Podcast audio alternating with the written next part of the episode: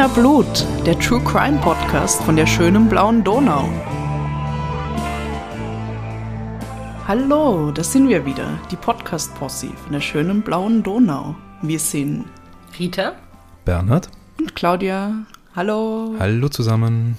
Ja, ähm, schön, dass ihr wieder da seid. Wir möchten heute mit einem Dankeschön beginnen und zwar einem Dankeschön an euch alle da draußen für die zahlreichen Nachrichten, die ihr uns auf all unseren Kanälen schickt und das tolle Feedback, das wir äh, eben auf die letzten paar Folgen und ganz generell zu Wiener Blut erhalten haben. Unter anderem haben wir auf diesem Weg erfahren, dass es jemanden unter euch gibt, der Estibaliz Carranza persönlich gekannt hat, also die Protagonistin unserer Folge 23, Schleckeria. Für uns haben sich aus dieser Erzählung, äh, die, wir, die uns zugespielt wurde, ein paar spannende und äh, neue Aspekte ergeben. Äh, vielen Dank für diesen Einblick. Du weißt, wer gemeint ist. Wir dürfen euch diese neuen und spannenden Aspekte aber leider nicht erzählen.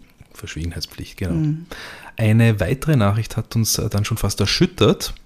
Es geht dabei um einen Mordfall in Österreich vor einigen Jahren, bei dem es eine Täterbeschreibung gab, die auf jemanden von euch da draußen zugetroffen hat. Zur großen Suche nach dieser Person ist es aber nicht gekommen, weil der wahre Täter rasch gefasst werden konnte. Der hatte nämlich der Polizei Hilfe bei der Tätersuche angeboten, hat sich dann aber in dieser Situation durch einen Fehler selbst verraten. Und das war dann übrigens auch der Mensch, der überhaupt die falsche Täterbeschreibung abgegeben hat. Und damit wollte er offensichtlich äh, einen seiner Bekannten in den Häfen eintragen, wie man da auf Wienerisch sagt. Ähm, ja, lieber Hörer, der du uns diese Story geschickt hast, wir sind echt froh, dass das so gut für dich ausgegangen bist und du nicht einsitzen musstest. Das freut uns sehr. Jupp. Also schickt uns mehr spannende Stories oder Vorschläge für Fancy Drinks, falls uns die Ideen irgendwann ausgehen. Noch ist es aber nicht so weit. Was trinkt ihr heute, Claudia und Bernhard? Ich trinke heute Exotica Troopy, Tropi, keine Ahnung. Und das ist offensichtlich ein Molkenmischerzeugnis mit Exotikgeschmack. Das klingt irgendwie schräg. Ich probiere jetzt mal. Ui, big süß. Ja.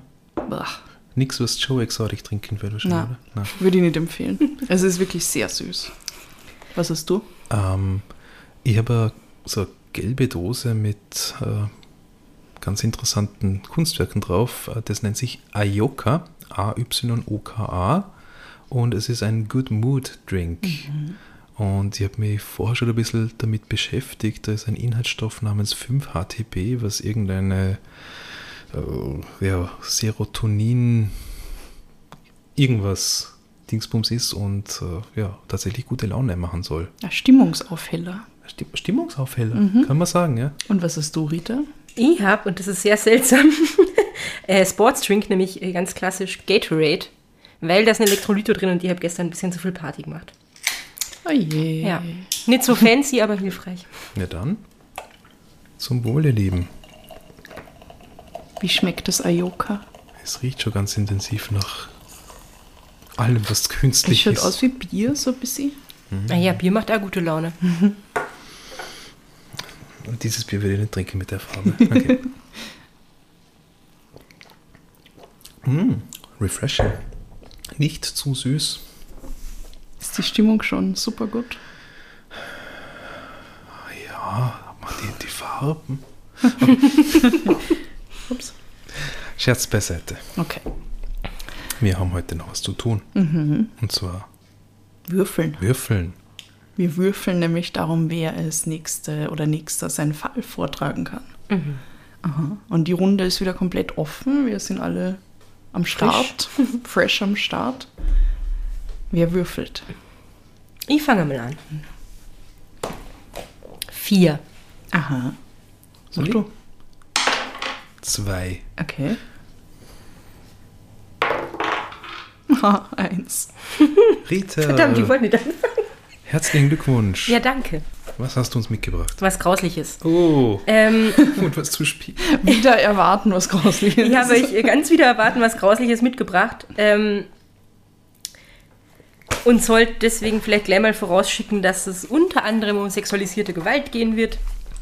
Und überhaupt ein grauslicher Fall ist. Also wer das irgendwie nicht hören will, der hört halt vielleicht lieber eine andere Folge.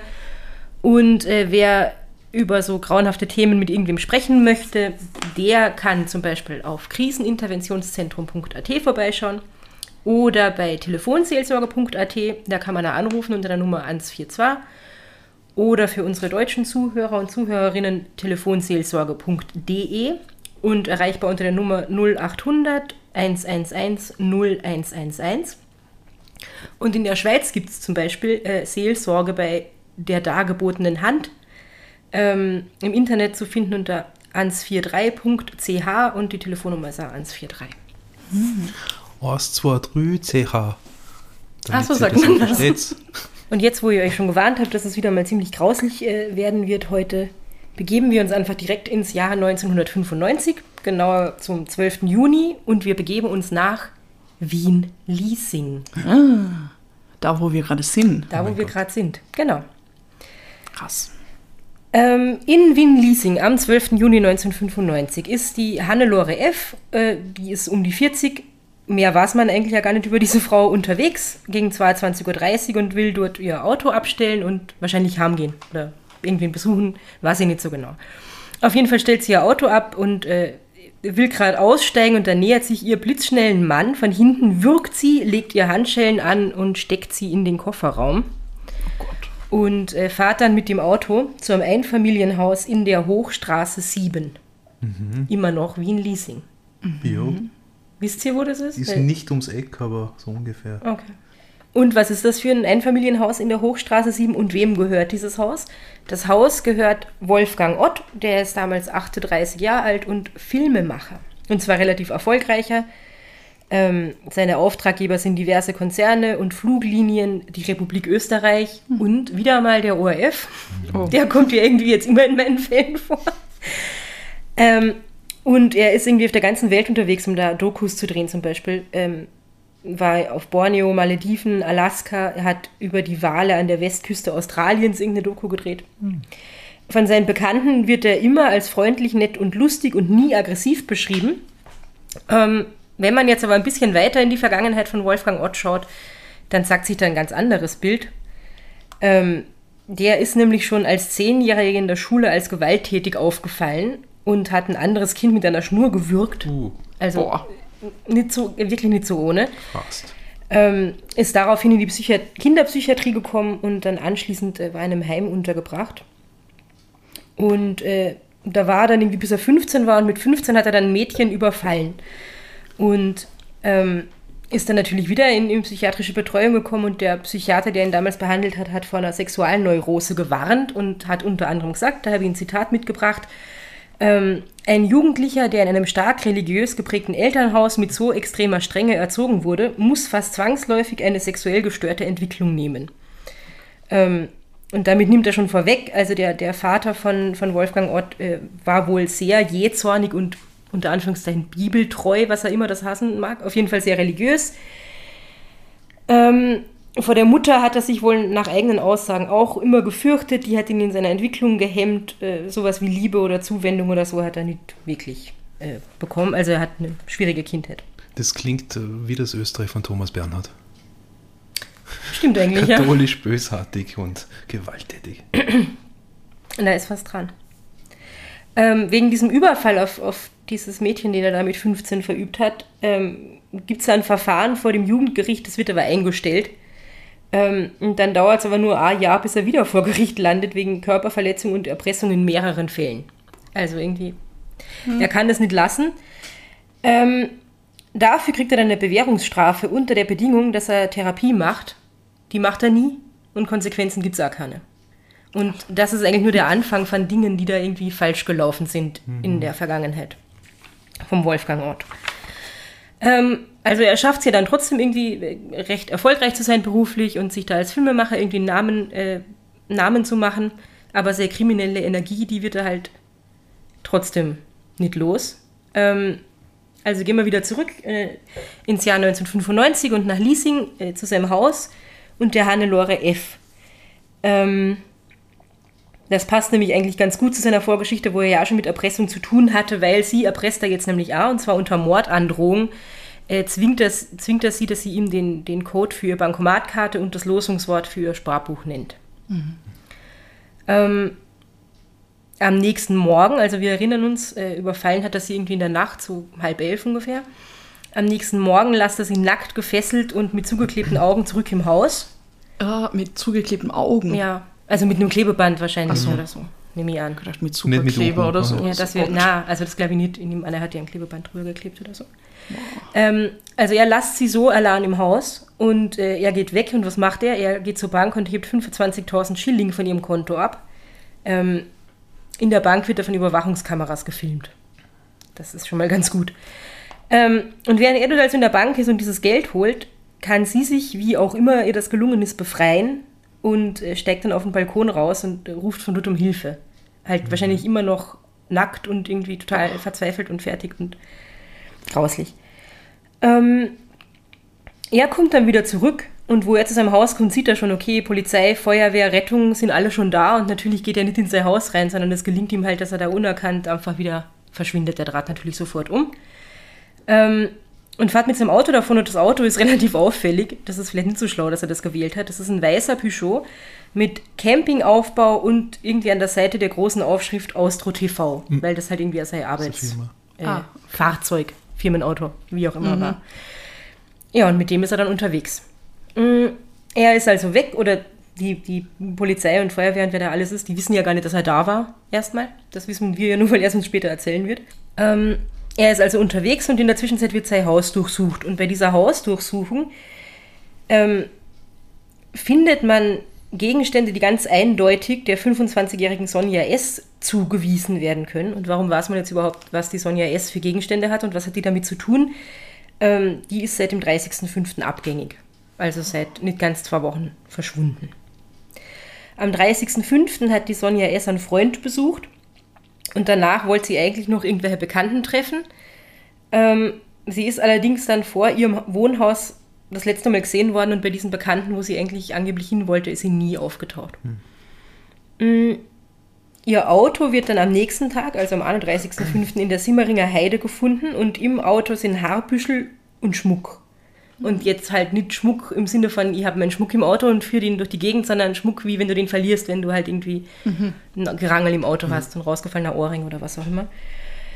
Ähm, und obwohl sie also seit dem 30.05. nicht mehr gesehen wird, äh, ist danach noch zweimal Geld von ihrem Konto behoben worden.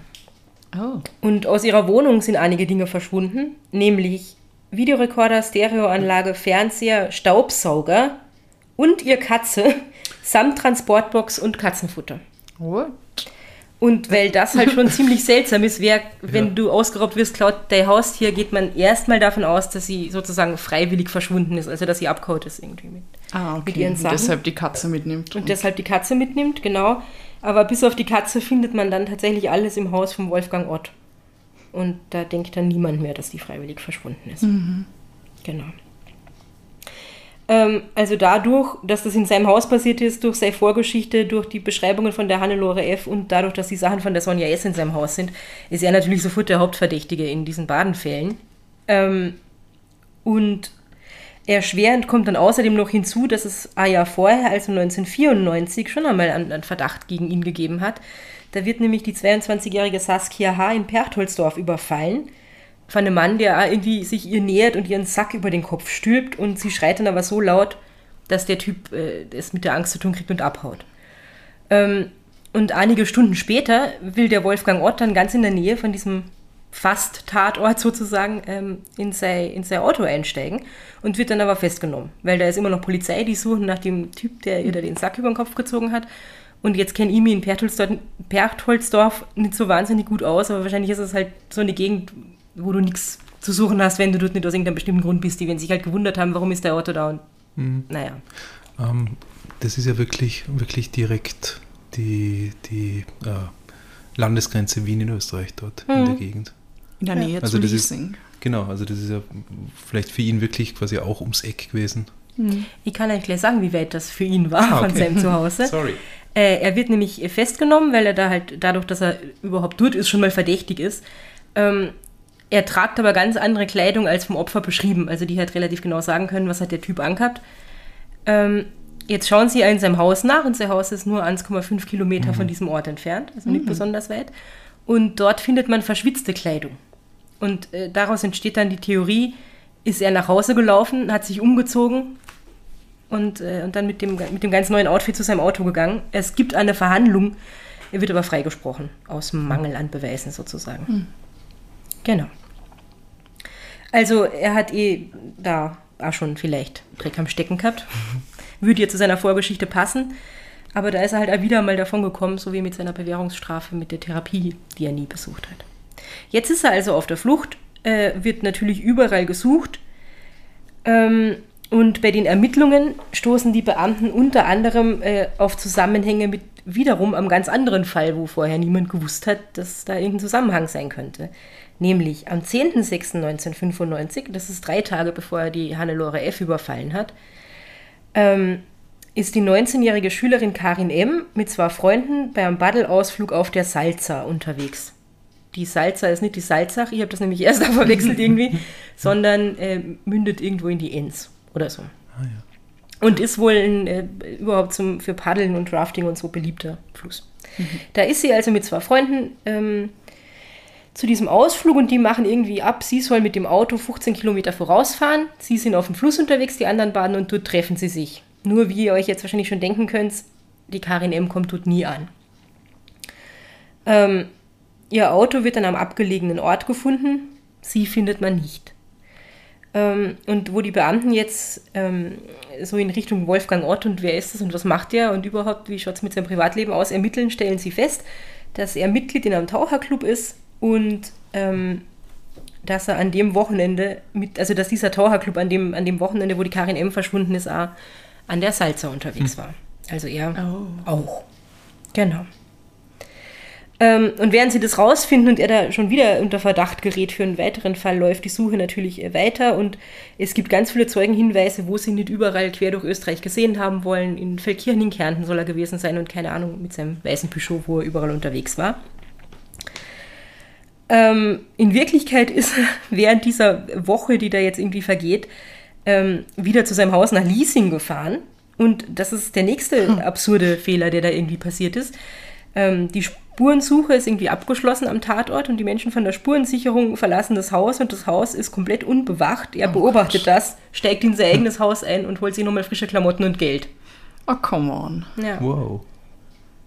Chutzpe. Aber er ist nicht die ganze Zeit dort geblieben. Er ist nicht dort geblieben, er war nur kurz dort, um seine Sachen rauszuholen, sozusagen. das er, ja war, schon- er war wirklich unterwegs, vielleicht war er wirklich in Feldkirchen, aber auf jeden Fall ist er irgendwann in der Zeit auch wieder nach Liesing gefahren. Oh weh. Ähm,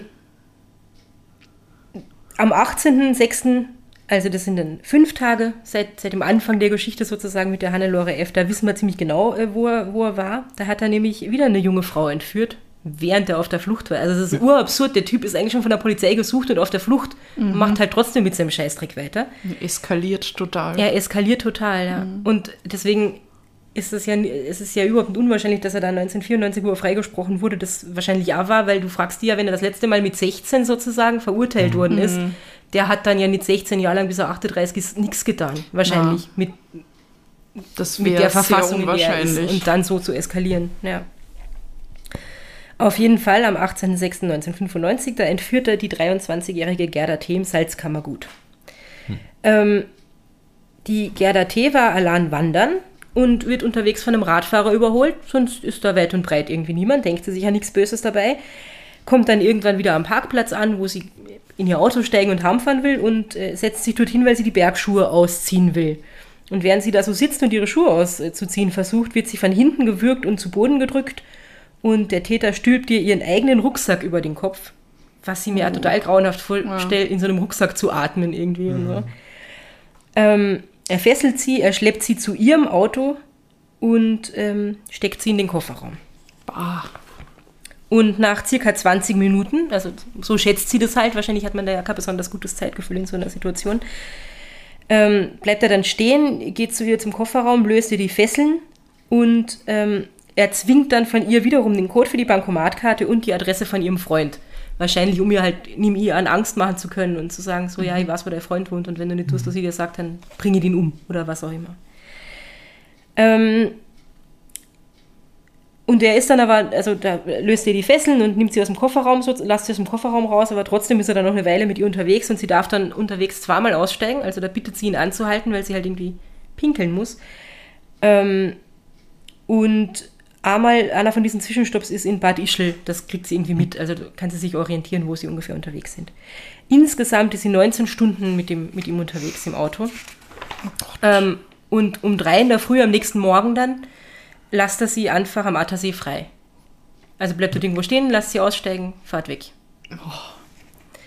Ähm, die muss sich dann natürlich irgendwie auf den, von dort überhaupt erst wieder auf den Heimweg machen und irgendwie irgendwo ankommen und es dauert dann auch fast den ganzen Tag, bis überhaupt publik wird, was da los ist, bis sie sich traut, sich ihrem Vater anzuvertrauen und dann erzählt, dass sie äh, vom, vom Wolfgang Ott vergewaltigt worden ist. Genau. Und dann dauert es zwei Tage, nämlich bis zum 20.06.1995, ähm, bis sein Auto von einer Polizeistreife am Attersee entdeckt wird. Es ist ja immer noch dieser auffällige weiße Peugeot, mit dem er da unterwegs ist. Ähm, also jetzt wieder, weil zwischenzeitlich war er ja mal kurzzeitig mit ihrem Auto unterwegs, aber jetzt dann wieder zu sein. Ähm, und diese Polizeistreife entdeckt sein Auto und fängt an, das zu überwachen. Jetzt ist das nächste Lustige, was passiert. In den 16 Uhr Nachrichten an diesem Tag wird die Überwachung bekannt gegeben. Ah, nicht so besonders schlau, ne? Also, ja. Alter, was ist das? Es ist, es ist urseltsam und er war es natürlich, ja, okay, vielleicht bin ich jetzt dann lieber nicht mehr mit diesem Auto unterwegs, weil, ne, die haben mich schon. Gegen 17 Uhr am selben Tag fällt allerdings einer Motorradstreife unterwegs ein verdächtiger Radfahrer auf. Ähm, ich weiß jetzt gar nicht so genau, warum der verdächtig ist. Vielleicht passt die Personenbeschreibung auf ihn, die sie irgendwie bekommen haben oder so. Den halten sie auf jeden Fall auf. Der sagt, der sagt dann aber, dass er ein deutscher Tourist ist. Und er halt da mit seinem Radl am Attersee unterwegs ist oder ähm, tut in der Gegend. Das ist ja sehr schön. Blöderweise verratet ihn aber sein Wiener Dialekt, dass er jetzt kein deutscher Tourist ist. Also er hat es offensichtlich nicht so drauf mit Stimmimitation und so wie der Ja, Helmut hallo, Frohlich. hier ist die kommen aus Berlin. genau so ungefähr. Ähm, außerdem finden sie in seiner Jackentasche seinen Ausweis, wo halt Wolfgang Ott draufsteht, und äh, mehrere Sparbücher von den Frauen, denen er sie weggenommen hat.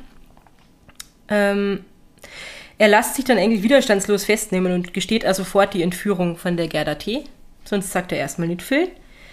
Ähm, und was auch noch ziemlich grausig ist, was sie dann auch noch bei ihm finden, ist Agarott. Wisst ihr, was Agarott Ja. ist?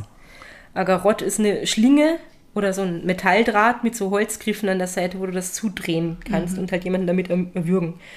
Ähm, das ist tatsächlich in Spanien bis in die 70er Jahre des letzten Jahrhunderts für Hinrichtungen eingesetzt worden, habe ich gelesen, was äh, ziemlich Ja. grausig ist. Also sowas hat er auch noch dabei. So. Ähm, das schaut dann nicht so gut für ihn aus und er legt dann auch noch weitere Teilgeständnisse ab, nämlich erstens äh, im Fall Hannelore F. Gut, da kann er sich eh schwer rausreden irgendwie. Und, äh, und aber der Sonja S. Also das ist die, wo man äh, ihre Sachen bei ihm im Haus gefunden hat. Sie aber. Ah. Mit der Katze. Die mit der Katze, genau. Und zwar sagt er, äh, bei der Sonja S. Äh, war das so, er hat sie mit ihrem Auto in sein Haus gebracht und hat sie dann erpresst. Also wie bei allen anderen halt auch, Bankomat, äh, Kartencode und so weiter. Hat 5000 Schilling von ihrem Konto abgehoben, äh, hat die Sachen aus ihrer Wohnung geholt, warum auch immer, vielleicht wollte die auch verkaufen oder so. Ähm, hat am nächsten Tag wieder 5000 Schilling abgehoben. Also das wissen wir ja, dass zweimal Geld von dem Konto abgehoben worden ist, nachdem sie verschwunden ist. Ähm, stellt ihr Auto in der Simmeringer Heide ab, holt wieder sein eigenes Auto und das alles dauert ungefähr 72 Stunden. Und nach diesen 72 Stunden, sagt er, hat er sie in sein Auto gepackt und ist mit ihr nach Pressbaum gefahren, an Ort in Niederösterreich, ähm, und hat sie dort an einen Baum gefesselt und zwar so, lo so locker, dass äh, er sagt, sie hat sich auf jeden Fall wieder befreien können. Er wollte eigentlich nur, dass sie dort gefesselt ist und er in Ruhe abhauen kann und sich dann eh irgendwie frei machen kann. Es klappt ihm kein Schwein, weil äh, wenn sie dort, wo er beschreibt, dass er sie festgebunden hätte, wirklich gewesen wäre, dann wäre sie wieder aufgetaucht, man hätte sie dort gesehen, man hätte sie gefunden irgendwie. Ähm, und er gibt in dem Verhör dann aber auch zu, dass er die Gerda T. vergewaltigt hat. Ähm, und warum hat er die Gerda T. eigentlich wieder aussteigen lassen? Ähm, da geht man davon aus, dass sie ihr Leben tatsächlich dem Umstand verdankt, dass sie sich unterwegs seine ganze Lebensgeschichte angehört hat und er ist wohl ziemlich weinerlich und jammernd daherkommen und hat von seiner schrecklichen Kindheit, die ja wahrscheinlich wirklich scheiße war, aber naja, ähm, er hat da also irgendwie alles lang und breit erzählt und sie hat Interesse vorgespielt und immer wieder nachgefragt und ihn dadurch irgendwie abgelenkt und beschäftigt und Ja. ja. Ähm, und das passt da zu dem, was die Beamten, die ihn da vernehmen, von ihm sagen. Die beschreiben ihn nämlich als sehr höflich, aber vor Selbstmitleid zerfließend. Jedoch ohne irgendein Mitleid für seine Opfer. Also er ist halt so arm und irgendwie ne, hat eh nichts Schlimmes getan, mehr oder weniger. Einen Tag nach seiner Verhaftung begeht er dann einen Selbstmordversuch, der misslingt ihm aber. Ähm, und am 22.06., also das ist dann zwei, zwei Tage nach seiner Verhaftung, ähm, wird am Ufer der Salza die Handtasche von Sonja S. gefunden. Also, was macht die Handtaschen dort, wo er mit seinem Ja. Tauchclub immer unterwegs ist, wenn er sie doch angeblich in Pressbaum an einen Baum gebunden hat? So ein Zufall. Ähm, man geht jetzt dann, nachdem man diese Handtasche findet, davon aus, dass man die Leiche von der Sonja S. auch dort finden wird und vielleicht auch die von der Karin M. Also das ist diese Schülerin, die dann äh, verschwunden ist bei diesem Paddelausflug an der Salza. Ähm, und sucht natürlich dort weiter, aber der Wolfgang Ott bleibt dabei, dass er die Sonja S. Äh, in Pressbaum ähm, stehen gelassen hat, sozusagen. Und über die Karin M. sagt er gar nichts. Also da sagt, der, der ist er noch nie begegnet, damit hat er nichts zu tun, kennt er nicht, weiß er nichts davon. Ähm, man findet dann allerdings heraus, dass er am 2.6., da wo er angeblich in Pressbaum war und die, die äh, Sonja S. dort irgendwie abgeliefert hat, in der Nähe der Salza in einer Verkehrskontrolle war. Also, ne, das Netz zieht sich irgendwie zu und seine Lügen fallen alle auf. Ähm, oder fliegen alle auf. Allerdings die Sonja S. und die Karin M. bleiben weiterhin verschwunden. Also die tauchen nicht auf, man findet da keine Leichen. Genau. Ähm, und der Wolfgang Ort sagt da nichts, also er bleibt bei seiner Pressbaum bzw. kenne ihn nicht, habe ich nichts damit zu tun Geschichte. Allerdings gesteht er einen weiteren Vergewaltigungsversuch, von dem wir bis jetzt gar nichts gewusst haben, nämlich am 13.05., also noch früher als äh, die Sonja S., das war ja Ende Mai, hat er in Purkersdorf eine Frau äh, überfallen, sie auf den Rücksitz des Autos gedrängt und sie mit ihrer Strumpfhose gefesselt und ähm, ist dann aber geflüchtet, weil der Anrainer irgendwie aufmerksam geworden ist. Die Frau hat vermutlich auch geschrien und der ist dann abgehauen. Und dieser Anrainer, ähm, der sagt dann später, dass ihm bei dem, bei dem Täter weiße Handschuhe auf, aufgefallen sind und die werden auch im Haus vom Wolfgang Ott gefunden. Also vermutlich hat er das dann auch nur gestanden, weil man eh schon sozusagen Beweis dafür irgendwie bei ihm gefunden hat. Genau. Also Jetzt- er gibt nur zu, Er was gibt eigentlich nur zu, was er zugeben muss. Genau. Ja. Und ähm, am 26.06., da ist er dann schon sechs Tage irgendwie in Untersuchungshaft, ähm, finden an der Salzer Hochwasserkontrollen statt. Also die haben damit eigentlich gar nichts zu tun mit den Ermittlungen. Und bei diesen Hochwasserkontrollen wird die Leiche von Sonja S. gefunden. Ähm, sie ist nackt, gefesselt, sie hat Würgemale und massive Verletzungen im Gesicht. Und ähm, der Wolfgang Ott verweigert dann zunächst einmal die Aussage und will da nichts drüber erzählen. Und dann behauptet er, und das ist ganz grauenhaft, was er da irgendwie erzählt, dass sie, ähm, dass er mit ihr Paddeltour gemacht hat und sie ihm da aus dem Boot gefallen ist, sozusagen. Und er behauptet, ah, dieser Ausflug an die Salza, um diese Paddeltour zu machen, war ihr Wunsch. Also die Sonja S. hat zu ihm gesagt, ähm, dass sie das gerne mit ihm machen möchte, beziehungsweise soll sie wohl äh, ihn angebettelt haben, dass er sie nicht in Pressbaum allein zurücklassen soll, sondern sie mitnehmen soll und mit ihr halt diesen Ausflug machen. Da ihre Und, und sie fesseln. Ja, nein, ich glaube, dass, sie- Äh. dass er sie fesselt, darum hat sie nicht gebeten. Äh, sein Zitat ist nämlich, sie wollte sich gar nicht aus ihrer Lage befreien. Sie hätte doch irgendeine Möglichkeit zur Flucht finden können. Also irgendwie gibt er ihr die Schuld, dass sie sich halt nicht genug angestrengt hat, um, um, um ihm zu entkommen sozusagen. Das hat ihn anscheinend auch ein bisschen wütend gemacht. Er hat ihr äh, einen Betonring an die Füße gebunden und ähm, er sagt dann, er bleibt dann aber trotzdem dabei, dass sie ihm versehentlich ins Wasser gefallen ist sozusagen. Mit dem Betonring. Boah. Ja, den hat er ihr hingebunden, um sie halt sozusagen zu bestrafen und damit sie ihm nicht abhauen kann oder sonst irgendwas. Und dann ist ihm halt versehentlich über Bord gegangen, sozusagen. Aber weiß man, ob, also ob sie wirklich im Pressbaum waren davor? Kommt das dann irgendwann noch Ich habe das nicht herausgefunden, ich glaube es nicht. Ja. Also ich habe nichts mehr, ich habe nichts mehr darüber gelesen, irgendwie, dass sie da wirklich gewesen sind. Und ich glaube es einfach nicht, das hat der sich ausgedacht. Ja. So. Und warum soll sie ihn anbetteln, dass er sie dort nicht, also Ja. absurd. Und wenn sie ihn schon anbettelt, dass er sie nicht dort aussetzen soll, sozusagen, dann wird sie ihn anbetteln, sie irgendwo anders auszusetzen, wo Mhm. sie halt besser wegkommen kann und nicht eine Paddeltour mit ihr zu machen. Das ist Ja, ja. unfassbar bescheuert, äh, was er da erzählt. Und ähm, zu Karin M. sagt er halt weiter einfach gar nichts. Und nachdem man ihm da nichts irgendwie großartig ähm, nachweisen kann, passiert da auch nicht viel. Er ist dann ein Jahr lang in Untersuchungshaft bis Ende Juli 1996 und da wird er dann schlussendlich angeklagt und zwar wegen Entführung und Vergewaltigung ähm, und äh, wegen dem Mord an der Sonja S. Ähm, mittlerweile hat man dann doch eine Verbindung zu Karin M. herstellen können, nämlich äh, werden in seinem Auto Haare gefunden, die mit einer Wahrscheinlichkeit von 99,8 Prozent der Karin M. Äh, mhm. gehören. Allerdings gibt es da ja immer noch keine Leiche, also kann man ihn da auch nicht des Mordes anklagen, weil keine Leiche, kein Mord. Ne? Ähm, es gibt natürlich Gutachter, äh, die ihn da irgendwie psychologisch, psychiatrisch beurteilen und die sagen, er ist hochgradig ab abnorm, aber zurechnungsfähig. Mhm.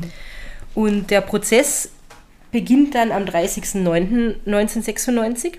Ähm, er gibt sich, wie er sich eigentlich immer schon äh, gegeben hat, was man so hört, nämlich vor Selbstmitleid zerfließend irgendwie. Am zweiten Prozesstag fängt er an zu weinen ähm, und sagt dann, es ist für mich entsetzlich, am Tod eines Menschen schuld zu sein, ich habe es einfach tun müssen.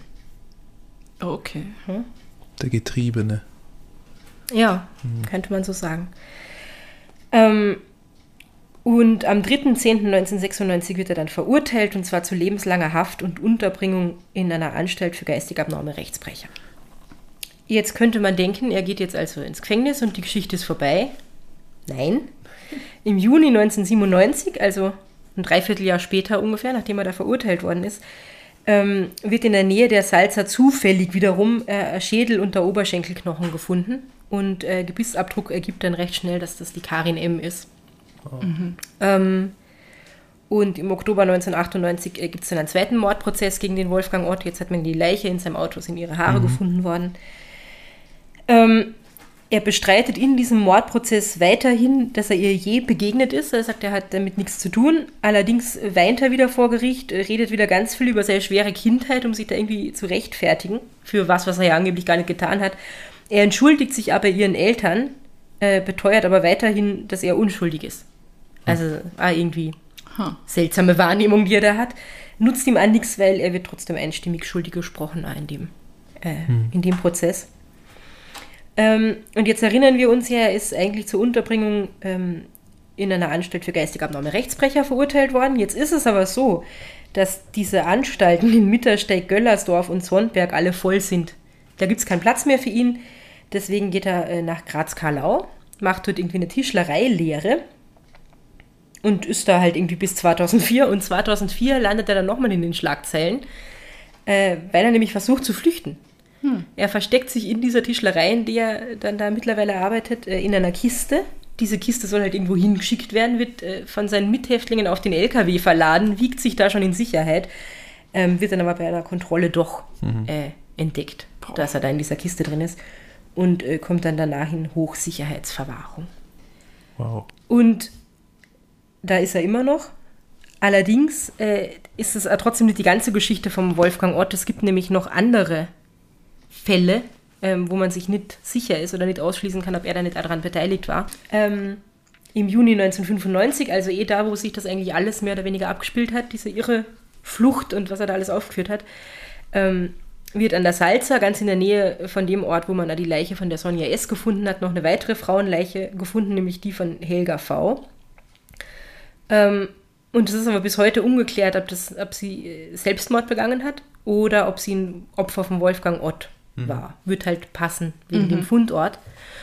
Und ähm, dann gibt es noch, und das liegt schon ein bisschen weiter zurück, aber wird ja zu dem passen, was wir gesagt haben, der hat sicher nicht 16 Jahre lang gar nichts getan. Ähm, 1986 ist am Ufer des Mondsees äh, die 17-jährige Martina P. ermordet worden. Und äh, in dem Fall ist er verdächtigt worden. Ach, wirklich? Mhm. Ähm, da sage ich jetzt aber nicht mehr so viel dazu, weil vielleicht wird das ja nochmal ein eigener Fall. Mhm. Das ist nämlich auch ganz spannend, wer da alles überhaupt äh, verdächtigt worden ist, da mit was zu tun zu haben. Ja, aber auf jeden ja, Fall. Das klingt, das hättest du schon davon gehört. Das ist, das ist ein recht bekannter Fall. Mhm. Also immer noch ungeklärt bis jetzt. Und, und total irre. Also ich habe da nur mal eine kurze Doku drüber gesehen, weil die ist ja auf dem Weg zum Bus ähm, von ihrem Elternhaus verschwunden, der irgendwie, glaube ich, zehn Meter lang ist oder mhm. so. Also mhm. total arg. Es ist total irre. Und ja, ah, da war er unter den Verdächtigen sozusagen. Mhm. Aber was man nicht. Und auch bei der Helga V. Was man nicht, könnte aber sein. Und das ist die irre Geschichte vom irren Wolfgang Ott.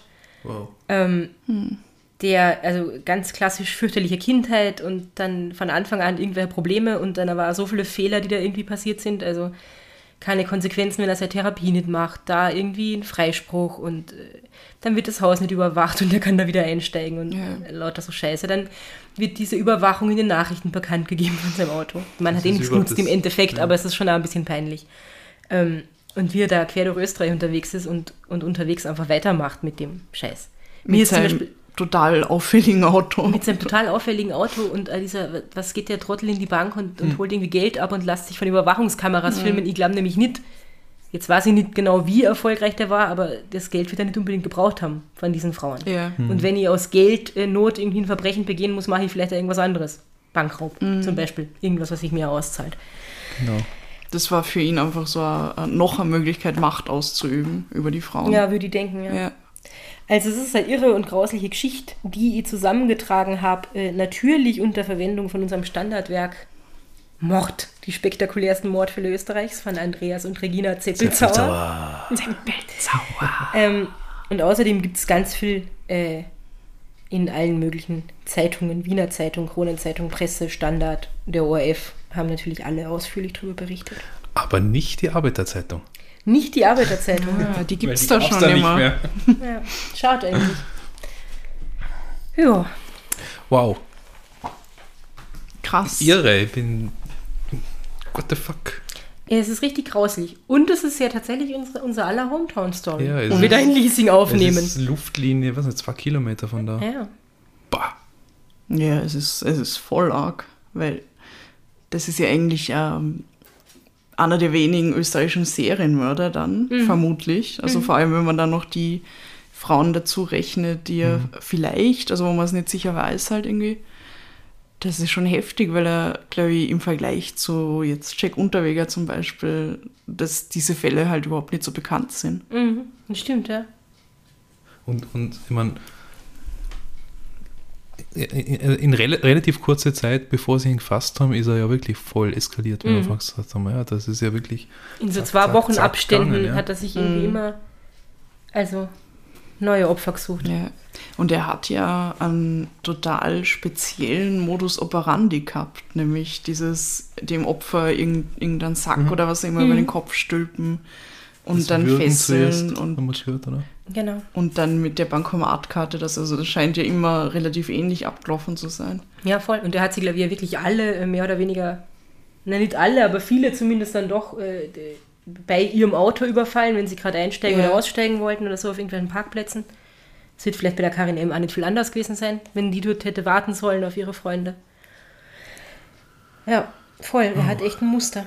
Und er hat ja wirklich irgendwie alle zwei Wochen ähm, sich ein neues Opfer da gesucht irgendwie.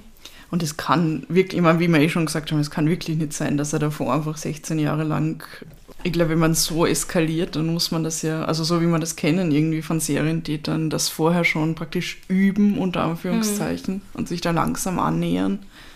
Ja. Also, kann ich mir Man- nicht vorstellen. man war es ja auch nicht, also es ist jetzt einfach nur mein äh, Rumgespinne irgendwie, aber nachdem er ja überall auf der Welt unterwegs war für seine Arbeit, Ja. äh, wo er nicht irgendwo in Australien oder auf den Mhm. Malediven irgendwas äh, angestellt hat, was überhaupt nie mit ihm in Verbindung gebracht worden ist. Voll, Das ja. ist ja natürlich leicht eigentlich, ne, wenn man so viel unterwegs ist in ganz anderen Ländern, Mhm. äh, davon zu kommen irgendwie. Ja, Ja.